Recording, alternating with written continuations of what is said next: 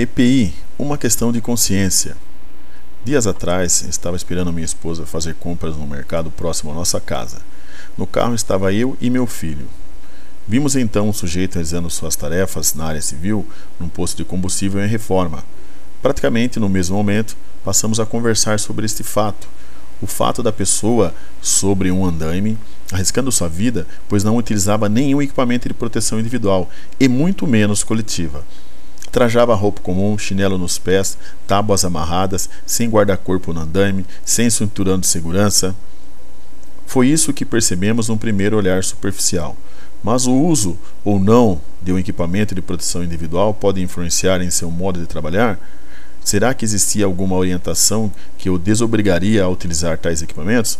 Ou apenas a desinformação sobre segurança que a pessoa supostamente tivesse já seria um fator que agravasse ainda mais a situação? Muitas dúvidas. A intenção desse artigo é levantar uma discussão sobre o uso de equipamentos de segurança individual no trabalho fora do ambiente formal de trabalho. O que são equipamentos de proteção individual? Basta olhar para a legislação vigente que nos vem essa orientação. Pela norma regulamentadora 6, EPI, em seu item 6.1, para fins de aplicação desta norma regulamentadora, considera-se equipamento de proteção individual, EPI, todo dispositivo ou produto de uso individual utilizado pelo trabalhador, destinado à proteção de riscos suscetíveis de ameaçar a segurança e a saúde no trabalho. Os EPIs promovem proteção à saúde do trabalhador, reduzindo os riscos de acidentes. Sua aplicação principal é posta em prática quando as proteções coletivas não forem viáveis, eficientes ou suficientes no combate aos acidentes, como também nas doenças ocupacionais tem sua qualidade e eficácia comprovadas atualmente pela Secretaria Especial de Previdência do Trabalho, com a emissão de um certificado de aprovação, o CA. Sua não utilização e seu não fornecimento perante a legislação trabalhista podem acarretar ações de responsabilidade civil e penal àquele que emprega. Deve ainda ser fornecido treinamento à pessoa que irá utilizá-los, diante de registro e documentação pertinente, sendo este essencial em fiscalizações e causas trabalhistas. Responsabilidades. O que diz a legislação?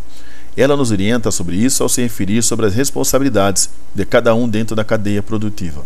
Ao empregador cabe adquirir o equipamento adequado ao risco de cada atividade, exigir seu uso, fornecer ao trabalhador somente o aprovado pelo órgão nacional competente em matéria de segurança e saúde do trabalho, orientar e treinar o trabalhador sobre o uso adequado, guarda e conservação, substituir imediatamente quando danificado ou extraviado, responsabilizar-se pela higienização e manutenção periódica, comunicar ao Ministério do Trabalho e Emprego qualquer irregularidade observada registrar o seu fornecimento ao trabalhador, podendo ser adotados livros, fichas ou sistema eletrônico.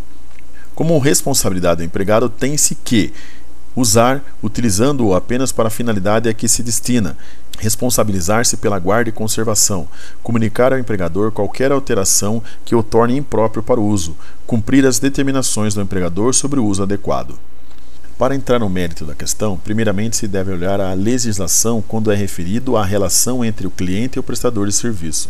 Quando existe uma contratação de um terceiro para a prestação de serviços, dentro de qualquer instalação ou propriedade, quem contrata assume a responsabilidade quando ações ou omissões gerarem aos empregados terceirizados danos civis ou lesões corporais, de acordo com as determinações dos artigos 927 do Código Civil e o artigo 132 do Código Penal, ambos brasileiros.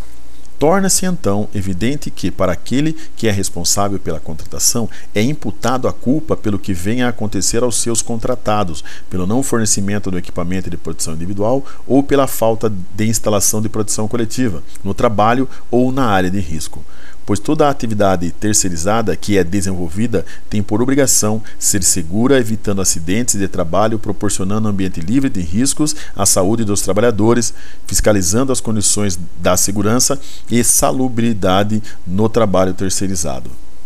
Aqui ainda cabe a distinção entre trabalho terceirizado em serviços do trabalho terceirizado e mão de obra.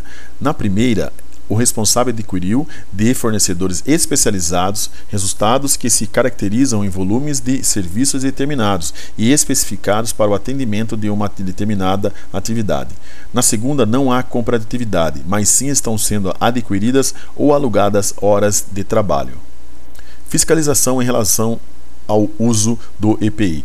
O empregador deve fornecer e o trabalhador utilizar. Portanto, como nos é orientado pela Constituição Federal em seu artigo 21, compete à União organizar, manter e executar a inspeção do trabalho. Uma fiscalização que, em muitas oportunidades, gera penalidades, é realizada por um sistema federal de inspeção do trabalho, conforme legislação federal, com o auxílio do Ministério Público. Motivos para não usar não faltam.